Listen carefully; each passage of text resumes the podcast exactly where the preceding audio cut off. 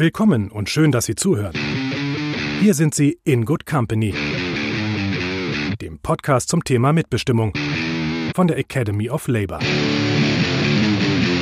Wir bieten Visionen von der Unternehmenskultur der Zukunft. Wie werden Firmen in Zeiten einer sich rasant verändernden Arbeitswelt zur Good Company? Und wie begleitet die Belegschaft diesen Transformationsprozess in Good Company? Wir sprechen über Erfahrungen, Ideen und konkrete Projekte in Good Company mit Expertinnen, Spezialisten, Macherinnen und Praktikern. In Good Company. Der Podcast zum Thema Mitbestimmung von der Academy of Labor. Und das ist die Corona Edition von In Good Company. Denn aufgenommen haben wir diesen Podcast im Frühjahr 2020 über Zoom. Das erklärt die manchmal etwas heilige Tonqualität. Ich heiße Tanja Jacquemin, bin von der Academy of Labor. Und jetzt geht's los. Heute spreche ich mit Dr. Philipp Hofstetter, Zukunftsforscher und Businessphilosoph, kommt ursprünglich aus der IT-Branche Heute ist er selbstständig. Jan Philipp, du bist außerdem Partner des Zukunftsinstituts. Dort unterstützt ihr Unternehmen dabei, neue Perspektiven einzunehmen, um den Herausforderungen einer neuen Welt gewachsen zu sein. Jetzt bin ich natürlich total neugierig. Was ist ein Business-Philosoph beziehungsweise was ist Business-Philosophie? Ganz generell kann man ja sagen, dass Philosophie an und für sich eine spezielle Rolle innerhalb des wissenschaftlichen Raums einnimmt, eine spezielle Rolle insofern, weil Philosophie eine Disziplin ist, die es gewohnt ist, die es sich zur Aufgabe gemacht hat, über Disziplinengrenzen auch hinwegzudenken, das einerseits, und zum anderen aber auch insofern speziell, als dass die Philosophie im Vergleich zu eigentlich allen anderen Wissenschaften keine wirklich empirische Forschung im gewohnten Sinn macht, sondern sich primär darauf fokussiert, was wir über unsere Ratio, über unsere Vernunft sozusagen über die Welt erkennen können. Und was heißt das jetzt im Kontext von Unternehmen? Was heißt das im Kontext von eben Business-Philosophie? Das heißt im Prinzip nichts anderes, als dass wir eben versuchen, mit den Werkzeugen der Philosophie die Themen, die für Unternehmen, die für die Wirtschaft relevant sind, wirklich bis ins kleinste Detail zu zerlegen und mit Hilfe unserer logischen Argumente möglichst gut zu verstehen. Das heißt, es soll ein gewisses Gegengewicht vor allem auch bringen zu unserer Dynamik, die wir heute in der Wirtschaft erleben. Ja, also die Wirtschaft ist heute einer unglaublichen Dynamik ausgesetzt und es gibt dann immer solche Stichworte, die sind dann plötzlich vogue für komplette Branchen oder die Wirtschaft als Ganzes, einfach nur weil es alle machen. Ja, und es gibt wenig Möglichkeiten und wenig Menschen, die die Möglichkeit haben, sich ähm, näher mit diesen Begrifflichkeiten auseinanderzusetzen, diese äh, stärker zu zerlegen und zu hinterfragen, zu differenzieren. Und genau das möchte die Businessphilosophie aber machen. Ja, also dieses bewusste Gegenstück zu der Aufgeregtheit und der Dynamik der Wirtschaft zu bieten, hinter die Kulissen und hinter die Fassaden von entsprechenden Begriffen zu blicken, zu differenzieren und auch Mut zur Ehrlichkeit aufzubringen, um sich der Wahrheit möglichst anzunähern und nicht zu versuchen, in irgendwelchen Dogmen zu verfallen, die jetzt einzelne Denkrichtungen oder Schulen vielleicht mit sich bringen würden. Das ist sozusagen die Aufgabe der Businessphilosophie, wie ich sie umreißen würde. Das heißt also einfach mal einen Schritt zurücktreten, bisschen Aufregung rausnehmen, bisschen entschleunigen es geht eigentlich nicht in erster Linie darum zu fragen, wie wir die Sachen angehen können, wie wir sie besser machen können, sondern erstmal tatsächlich zu fragen, was machen wir denn hier eigentlich, was passiert denn hier? Ganz genau, ganz richtig. Ist natürlich ein sehr, sehr spannender Ansatz und passt, finde ich, auch ganz gut zu dem, was wir uns heutzutage so fragen tatsächlich. Viele sagen, wir können nicht permanent nur uns nach vorne bewegen und wachsen. Das bringt uns alle in Stress. Da komme ich zu deiner Aussage, dass viele Beschäftigte eigentlich gar nicht so glücklich sind in ihrem Job, sich da nicht zufrieden fühlen, sich gestresst fühlen, nicht wissen, wie sie eigentlich weitermachen sollen. Wie siehst du denn heute die Rolle von Arbeit und Unternehmen? Was spielt das für eine Rolle für die Menschen in ihrem Leben? Und warum ist es denn dann eigentlich so, dass so viele unzufrieden sind? Also beginnen wir vielleicht mit der Rolle von Arbeit und Unternehmen. Also ganz grundsätzlich ist es natürlich eine gigantische Frage. Man könnte wahrscheinlich Bücher oder ganze Bibliotheken mit der Beantwortung dieser Frage füllen. Aber ich versuche es kurz zu machen in unserem Kontext. Also ich glaube, die Rolle von Arbeit für den und die Einzelnen in unserer Gesellschaft ist heute eigentlich kaum zu überschätzen. Ja, das ist in so vielerlei Hinsicht so extrem relevant für uns. Nicht nur das Vordergründige, was das Finanzielle angeht, ja, also dass wir unser finanzielles Auslangen finden können über die Arbeit, sondern denken wir beispielsweise auch an die zeitliche Dimension. Wenn wir einen traditionellen 40-Stunden-Job denken, ja, dann verbringen wir acht Stunden täglich oder vielleicht mit Pause, sagen wir achteinhalb, neun Stunden täglich in der Arbeit, dann gibt es noch zusätzlich den Weg zur Arbeit, da gibt es vielleicht noch E-Mails, die zu Hause beantwortet werden, etc. etc. Also das ist schon mal das, was vordergründig anfällt für die Arbeit. Und daneben gibt es natürlich noch die mentale Schiene, die ja auch immer mitläuft. Also das kennen wir, glaube ich, auch alle, dass wenn wir uns dann nicht nur mit Kolleginnen und Kollegen zusammensetzen, sondern auch mit Freunden und Bekannten zusammensetzen. Arbeit ist dann auch hier schnell und gerne wieder mal das Thema. Also es beschäftigt uns auch auf dieser Ebene sehr stark. Also es füllt zeitlich gesehen einen großen Anteil unserer verfügbaren Zeit aus. Auch das ist eine große Relevanz. Und natürlich hat es auch einen enormen gesellschaftlichen Stellenwert. Also denken wir auch daran, wenn wir etwa eine neue Person kennenlernen, ja, dann ist das vermutlich bald eine der ersten Fragen, dass wir danach fragen, was tust du denn eigentlich? Ja, und, und wenn wir sagen, was tust du denn eigentlich, dann meinen wir gemeinhin, womit beschäftigst du dich beruflich? Ja, womit, was arbeitest du, womit verdienst du dein Geld sozusagen? Unser gesellschaftlicher Stellenwert natürlich stark beeinflusst dadurch, äh, womit wir uns beruflich beschäftigen. Also es gibt viele Facetten, die letztendlich dazu führen, dass Arbeit für uns enorm wichtig ist. Und umgekehrt heißt das natürlich auch, dass Arbeitslosigkeit ein sehr furchtbares Erlebnis ist für die meisten Menschen. Ja, also es ist ein Erlebnis, das mit Unsicherheit verbunden ist, finanzielle Unsicherheit, aber auch was das Selbstwertgefühl angeht, bin ich vielleicht nicht gut genug, kann ich nicht genug leisten für unsere Gesellschaft. Das sind so Fragen, die uns da schnell kommen, beziehungsweise wissen auch die Leute dann recht schnell nicht mehr, was sie eigentlich mit ihrer Zeit machen sollen. Es gibt ja interessante Untersuchungen dazu. Beispielsweise eine klassische soziologische Studie hat die Arbeitslosen im Mariental, eine alte Eisenhütte, untersucht und ist da zu dem Schluss gekommen, dass die Leute sehr schnell begonnen haben, sich viel langsamer durch den Alltag zu bewegen, ziellos eigentlich herumzuschlendern und eigentlich den kompletten Antrieb verloren haben, relativ rasch. Also man sieht, Arbeit ist enorm wichtig für den Menschen. Man könnte fast sagen, es ist vermutlich eines der bestimmendsten Merkmale, was unser aller Alltag und Leben angeht.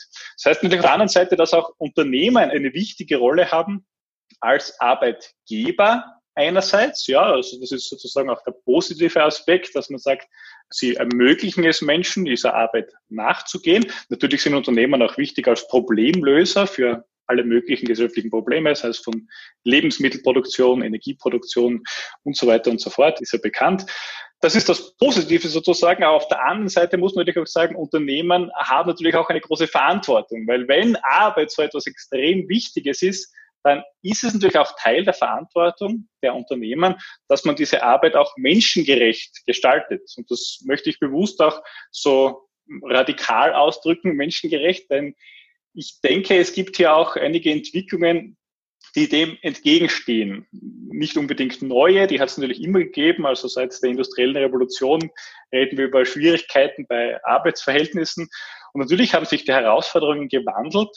Aber wir sehen schon, dass wir heute auch wieder zu einem Punkt kommen, wo wir einfach aufpassen müssen, dass wir Menschen nicht einfach nur als verheizbare Ressourcen annehmen. Denn das passiert leider oftmals. Und das führt dann wiederum zu dem Problem nicht nur für konkrete Arbeiter, sondern auch für Gesellschaften als Ganzes. Es führt zu Ermüdungserscheinungen. Es führt zu Erscheinungen, dass wir einen Wirtschaftsalltag an den Tag legen, der einfach nicht nachhaltig ist in ganz vielerlei Hinsicht, also was die Umwelt angeht, was Fairness angeht und so weiter und so fort. Also hier muss man auf jeden Fall aufpassen, dass eine gewisse Balance wieder bringen können, möchte ich sagen. Wobei ich um auch das schon vielleicht ein wenig vorwegzunehmen, auch der Meinung bin, dass wir auf einem Weg dorthin wieder sind. Ich glaube, es wird hier zu einem Paradigmenwechsel kommen. Aber das mal grob umrissen, meine Einschätzung zur Rolle von Arbeit und Unternehmen. Mhm. Das ist belegt. Arbeit stellt für viele eine Sinnstiftung fürs Leben dar. Umso erschreckender finde ich die Zahlen, die ich von dir gesehen habe, wo bei einer Untersuchung herausgefunden wurde, dass nur 15 Prozent der Beschäftigten voll engagiert sind in ihrem Job. Und auf der anderen Seite der Skala 16 Prozent der Beschäftigten innerlich schon gekündigt haben.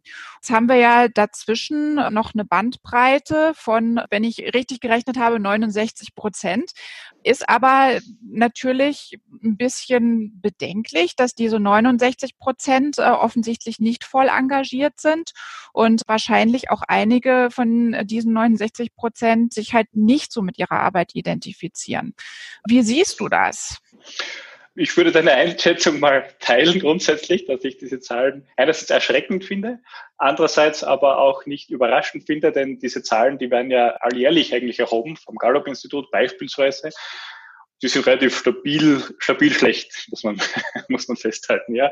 Also, wie du sagst, gerade einmal jede sechste Mitarbeiterin oder jeder sechste Mitarbeiter Unternehmen ist eigentlich, soweit dass er sagt, er ist voll engagiert bei der Sache, ja. Also, er brennt für das oder sie brennt für das was da im Unternehmen gemacht wird für die eigene Aufgabe etc. Also das würden wir uns eher so bei 80 Prozent vielleicht wünschen oder denken, ja, dass man sagt, okay, die meisten sind ja hoffentlich voll dabei.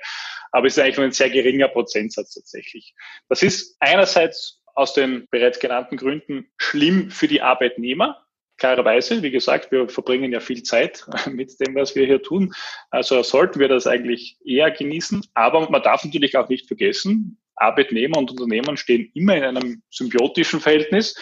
Das heißt natürlich, das ist auch schlimm für die Unternehmen auf der anderen Seite, ja, weil wenn ich sage, nur jeder Sechste ist voll motiviert oder umgekehrt sieht man ja auch, dass in etwa jeder Sechste eigentlich schon in dem Stadion angelangt ist, dass er sagt, er macht eigentlich nur mehr so Dienst nach Vorschrift und gerade so viel, um nicht besonders negativ aufzufallen im Unternehmen dann kann man sich schon denken, dass die Produktivität natürlich auch leidet unter diesen Aspekten. Und es ist zum Wohle der Angestellten, aber auch zum Wohle der Unternehmen, dass man sich stärker darüber Gedanken macht, wie man aus dieser Situation rauskommen kann und wie man das in neue Wege lenken kann. Und man muss eben auch festhalten, dass die Maßnahmen, die vielleicht bis dato getroffen wurden, die Überlegungen, die in den letzten Jahren vielleicht angestellt wurden in Unternehmen, insgesamt anscheinend nicht erfolgreich waren, weil ansonsten würden die Zahlen nicht so stabil schlecht bleiben, wie sie das ja tatsächlich tun. Also wir müssen hier eine neue Perspektive finden, kurzum.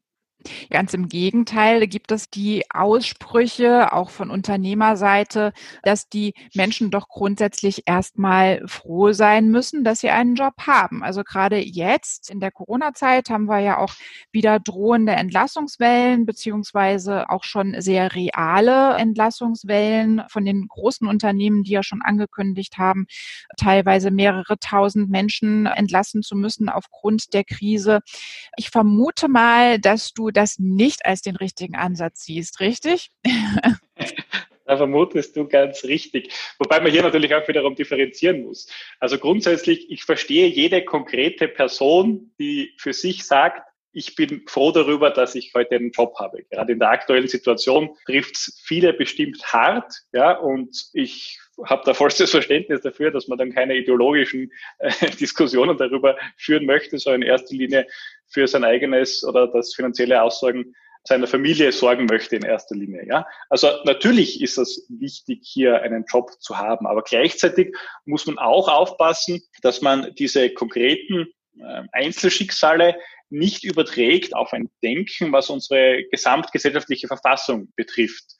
Weil man muss hier einerseits festhalten, dass Unternehmen genauso sehr wiederum ein symbiotisches Verhältnis. Man könnte genauso gut sagen, die Unternehmen sollen froh sein, dass sie Mitarbeiterinnen und Mitarbeiter haben. Ja, also das könnte man ja auch mal ins Gegenteil verkehren, wäre auch interessant. Und ich glaube auch, dass wir uns auf dem Weg hin befinden. Ja, es ist aktuell noch so.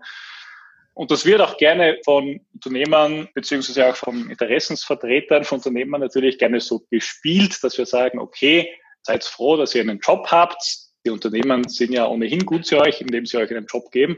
Aber wiederum, man merkt mehr und mehr, dass Unternehmen auch sich bewusst werden, wie wichtig das Mitarbeiterinnen und Mitarbeiter sind für Unternehmen. Man merkt auch, dass Fluktuationsraten steigen. Man merkt, es gibt hier verschiedene Indikatoren, die darauf hindeuten, dass sich Unternehmen eben schwerer tun, Leute ins Unternehmen zu bringen. und sie auch zu halten. Und im gleichen Atemzug steigt natürlich das Bewusstsein dafür, aha, es ist keine Selbstverständlichkeit, dass wir Leute im Unternehmen haben. Wir müssen uns genauso anstrengen wie umgekehrt wir es von den Mitarbeiterinnen und Mitarbeitern erwarten.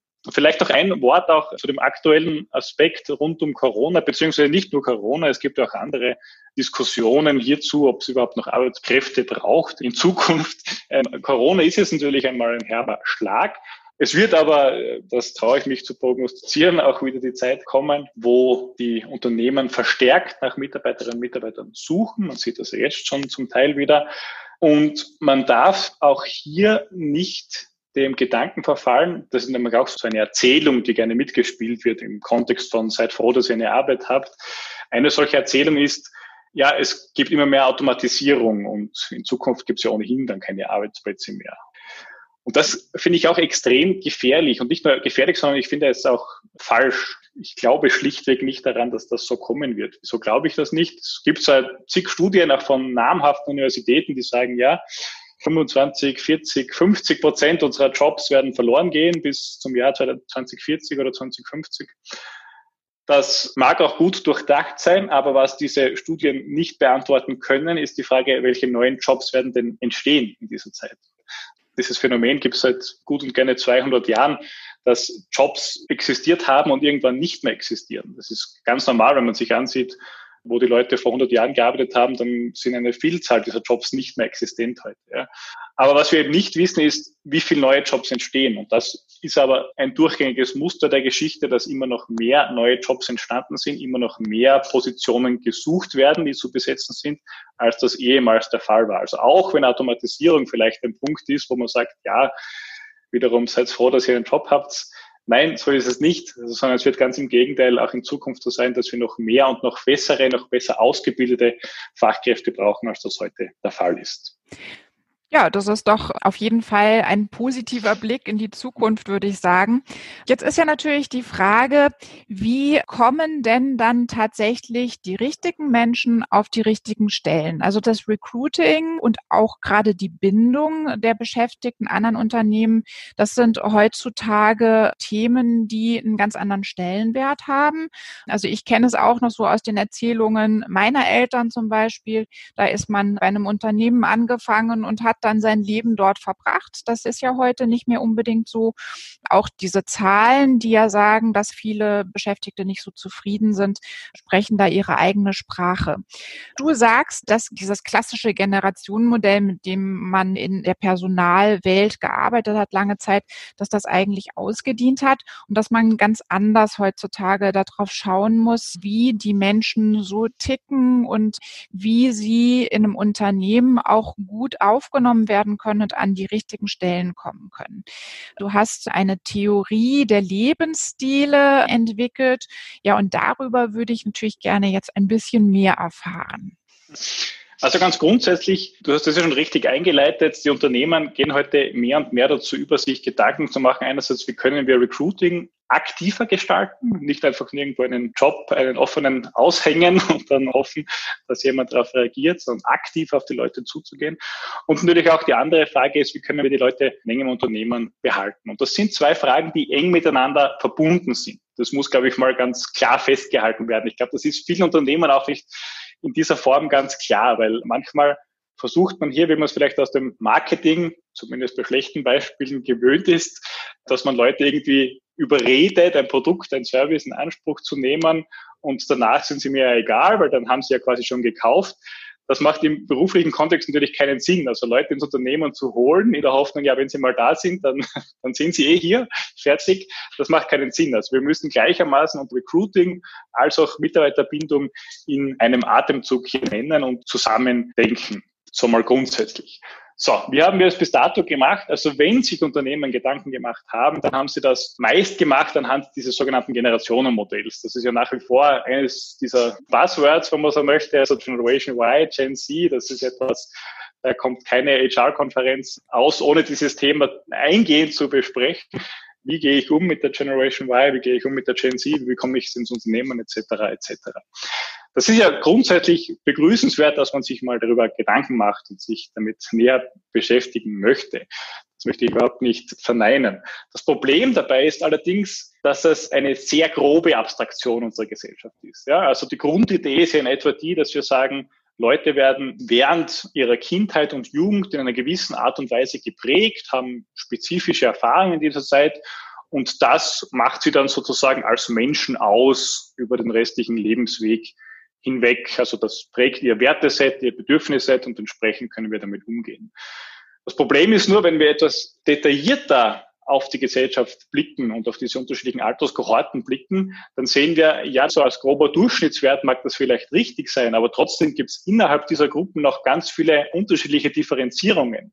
Und nicht nur das, man muss gleichzeitig auch sagen, es gibt auch über die Alterskohorten hinweg eigentlich nicht mehr diese Grenzen, wie wir sie uns früher gedacht haben. Also nur weil jemand alt ist, heißt es nicht, dass er sich nicht für digitale Inhalte interessiert. Ja?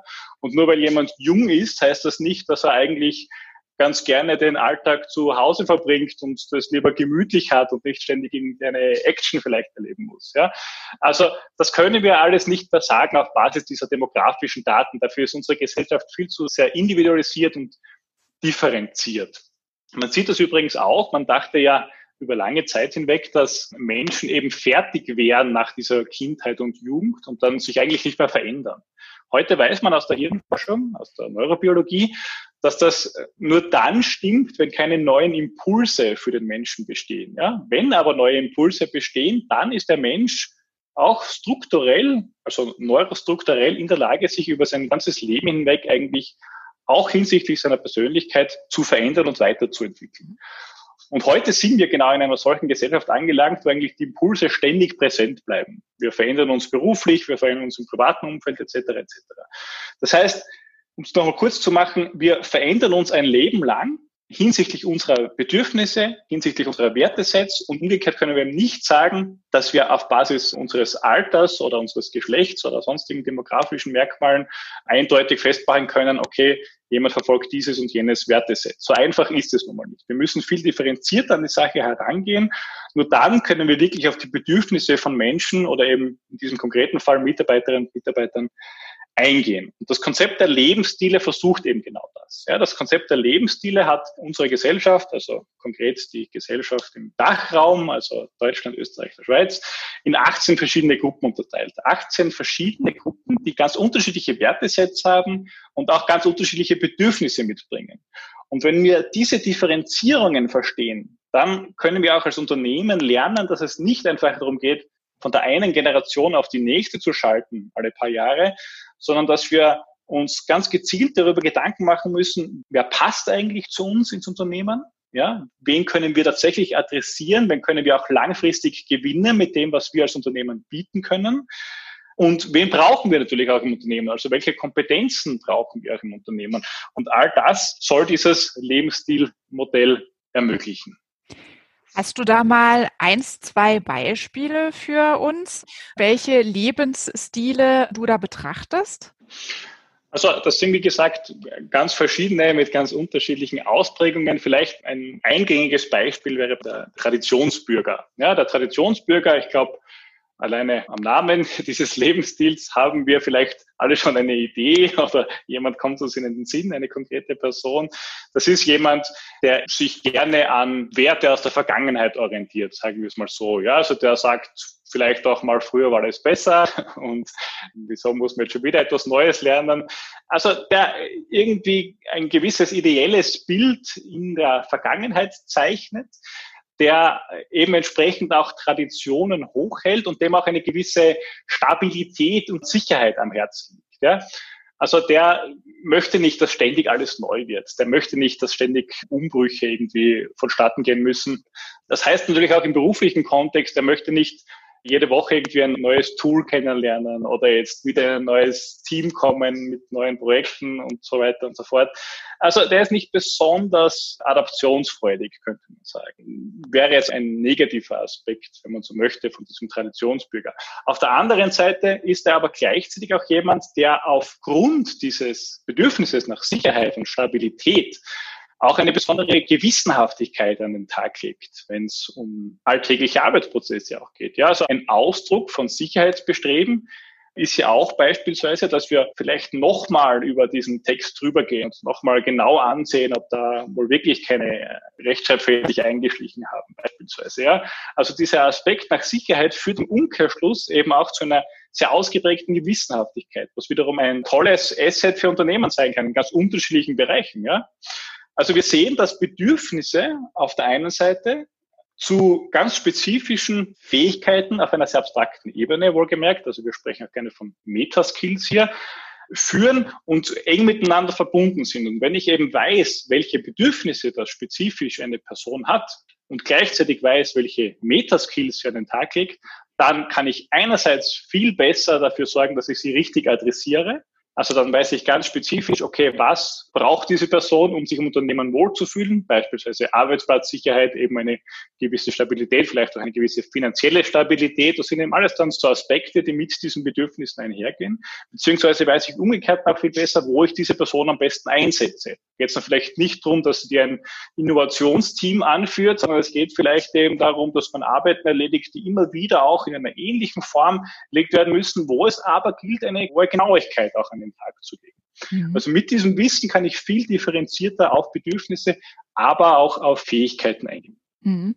Das heißt im Prinzip jetzt, wenn ich auf der Suche nach Menschen bin für bestimmte Jobs, dann sollte ich mir als Unternehmen ganz genau anschauen, was ist das denn für eine Arbeit, die ich da zu besetzen habe, die genau definieren und dann natürlich auch eine entsprechende Stellenausschreibung machen, die halt genau den richtigen dafür auch anspricht. Also nach mhm. Lebensstilen am besten dann eingeteilt eigentlich sowas wie Human Resources Marketing. Ne? Also um jetzt mal so ein paar mhm. Schlagwörter um mich zu werfen. Spielt denn hier auch sowas wie eine starke Mitbestimmung eine Rolle? Also ist das ein Faktor, der einem Unternehmen eine gewisse Attraktivität gibt, gerade auch in diesen Zeiten, in denen wir uns befinden? Wie siehst du das? Also Mitbestimmung würde ich wie alle dieser einzelnen möglichen Aspekte hier differenziert betrachten. Also es gibt Menschen, für die ist aktive Mitbestimmung etwas ganz Zentrales. Ja? Also die wollen, dass sie im Unternehmen auch die Möglichkeit haben, mitzubestimmen. Es gibt aber auch Menschen, habe ich auch selbst schon zur Genüge erlebt, die wollen das einfach überhaupt nicht. Die wollen nicht, dass sie in Entscheidungsprozesse eingebunden werden. Die möchten, dass sie in die Arbeit kommen, ihnen gesagt wird, was sie heute bitte tun sollen und das arbeiten sie dann ab und dann gehen sie nach Hause. Punkt. Ja. Mhm. Und das ist, das ist in Ordnung. Das ist, ich glaube, da müssen wir uns nicht drüber aufregen. Das ist einfach so. Damit können wir arbeiten oder auch nicht, aber das ist nun mal so, wie es ist. Also damit müssen wir umgehen. Mhm. Wo aber Mitbestimmung auf jeden Fall sozusagen indirekt, glaube ich, für alle Unternehmen relevant wird, ist, im Sinne, dass Unternehmen es lernen, verstärkt auch eine gewisse Authentizität an den Tag zu legen. Das heißt, Unternehmen müssen in Zukunft, um Leute ins Unternehmen zu bringen und sie vor allem auch zu halten, müssen sie zunächst einmal verstehen, was ist denn unser Status quo? Ja, was macht unsere Mitarbeiterschaft, also sprich, was macht eigentlich unser Unternehmen aus auf einer kulturellen Ebene? Also wo ist eigentlich unsere Unternehmenskultur angesiedelt? Und ich meine nicht im Sinne eines Wertekatalogs oder Zielbildes, die gibt es ja in vielen Unternehmen, dann hängt irgendwo in der Aula irgendwie, wir sind kundenorientiert und der Kunde ist König, bla bla bla. Ja, also nicht dieses, okay, wie würden wir uns gerne sehen, sondern tatsächlich, wie ticken wir eigentlich Unternehmen? Sind wir ein Unternehmen, das vielleicht sehr familiär agiert, wo wir sehr familiär miteinander umgehen? Sind wir ein Unternehmen, wo es vor allem darum geht, dass wir möglichst schnell lernen, also wo irgendwie auch vielleicht Fehler leicht verziehen werden, aber es prima darum geht, dass man dann gemeinsam daraus lernt. Es sind vielleicht auch ein klassisches Unternehmen mit klassischen Hierarchien, wo Autoritäten auch was zählen und wir uns auch daran erfreuen, dass wir vielleicht gewisse Jobtitel innehaben. Das ist ja auch in Ordnung, ja. Wichtig ist nur, dass man sich ehrlich damit auseinandersetzt und ehrlich darüber reflektiert. Und auf Basis dessen kann man sich dann auch viel besser überlegen, okay, und wen holen wir uns noch ins Unternehmen dazu? Weil was eben schwierig ist, zumindest ab einem gewissen Grad, ist, wenn dieses Ist der Unternehmenskultur mit dem zukünftigen Mitarbeiterinnen und Mitarbeitern irgendwann gar nicht mehr übereinstimmt. Dann kracht Wenn kulturelle Vorstellungen, Wertevorstellungen im Unternehmen einfach gar nicht mehr im Einklang sind, dann werden sich die Leute unwohl fühlen, dann wird es zu vermehrten Kündigungen kommen.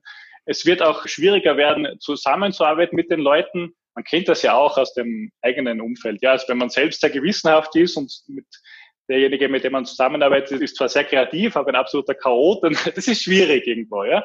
Also wir müssen hier schauen, dass wir quasi mit dem, was wir haben, arbeiten. Man kann sich natürlich auch weiterentwickeln, aber evolutionär. Ja, also jetzt zu sagen, als super traditioneller Familienbetrieb, okay, und von einem Tag auf den nächsten wollen wir Innovationsführer sein und wollen nur mehr mit neuen Ideen um uns werfen. Das wird schwierig. Ja, das geht sich wahrscheinlich nicht mehr aus, auch mit den Bedürfnislagen der Mitarbeiterinnen und Mitarbeiter. Das heißt, um auf die Frage zurückzukommen, spielt hier die Mitbestimmung eine Rolle? Ich würde sagen, indirekt in dem Sinne, dass die Bedürfnisse auch dahingehend, wie gearbeitet wird, wie der Arbeitsalltag aussieht, immer strategisch in HR-Überlegungen mit einfließen, damit man letztendlich zu einem effektiven und auch effizienten Prozedere kommt, in welchen Bereichen das auch immer dann passieren soll. Mhm. Wir sind leider schon am Ende angekommen von unserem Podcast und ich würde sagen, es folgen 18 weitere, zu jedem Lebensstil einer. Und natürlich jetzt auch für dich die Abschlussfrage, die ich immer allen Gesprächspartnern stelle. Du kommst aus Österreich, ich aus Deutschland. Wir haben beide eine lange Tradition der institutionalisierten Mitbestimmung im Unternehmen. Wenn wir uns in die Zukunft schauend, das passt ja auch sehr gut zu dir, mal vorstellen, dass sich ganz, ganz viel schon verändert hat. Transformation ist ja nie abgeschlossen, das ist klar, aber sie ist schon weit fortgeschritten. Wir haben flachere Hierarchien, das ist ja so das, was man erwartet, veränderte Strukturen in den Unternehmen. Digitalisierung ist weitreichend schon umgesetzt und die Einzelnen oder der Einzelne, die Einzelnen im Unternehmen haben eine stärkere Verantwortung Verantwortung, werden beteiligt. In einer solchen Welt siehst du da noch eine aktive Rolle des Betriebsrates und wenn ja, wie kann die aussehen? Ja, ich denke jedenfalls, dass wir uns nicht so schnell vom Betriebsrat als solches verabschieden werden. Wobei ich sehe das irgendwie zweigeteilt, vielleicht auch auf den ersten Blick ein wenig paradox. Also ich glaube, dass die Rolle des Betriebsrats einerseits wichtiger wird, andererseits aber auch gleichzeitig auch weniger wichtig. Was meine ich damit? Ich glaube, einerseits wird es nicht mehr notwendig sein, jetzt etwas überspitzt formuliert, dass der Betriebsrat so sehr in eine Kampfposition eintreten muss, wie es heute vielleicht oftmals der Fall ist. Also ich äh, glaube eben aus den genannten Gründen, dass Unternehmen von sich aus dazu übergehen müssen, stärker auch auf die Mitarbeiterschaft einzugehen, dass es nicht mehr so stark diese Gegenüberstellung geben wird. Die Unternehmen auf der einen Seite und die Mitarbeiterschaft auf der anderen Seite und irgendwie die bekämpfen sich gegenseitig. Ich bin fest davon überzeugt, dass wir hier stärker zu einer Konvergenz und zu einem stärkeren symbiotischen Verhältnis noch kommen werden zwischen diesen beiden Seiten. Also auf der einen Seite wird es hier nicht mehr so sehr notwendig sein, dass quasi der Betriebsrat ständig darauf acht geben muss, dass die Interessen der Mitarbeiterschaft gewahrt werden oder sagen wir nicht nur die Interessen, sondern die, die Grundrechte, muss man jetzt fast sagen. Auf der anderen Seite glaube ich aber auch, dass es natürlich auch in Zukunft so sein wird, dass es immer wieder Dinge gibt, wo man sich irgendwie einigen muss. Ja, also Unternehmen werden noch viel stärker, als es heute ohnehin schon der Fall ist, ständigen Veränderungsprozessen unterlegt sein. Das heißt, sie müssen sich auf neue Gegebenheiten einstellen. Das heißt, die Unternehmen müssen sich neue Wege suchen, auch neue Wege Gewinn zu machen suchen. Mitarbeiter müssen sich auf neue Arbeitsprozesse einstellen, etc.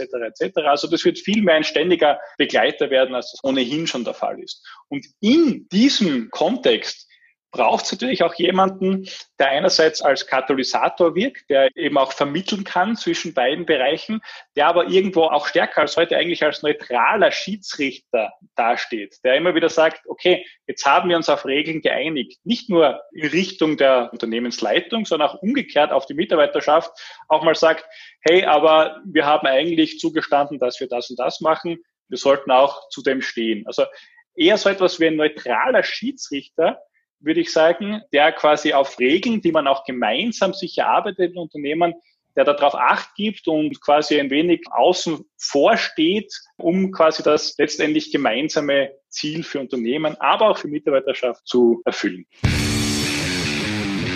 Sie hörten In Good Company, der Podcast zum Thema Mitbestimmung von der Academy of Labor.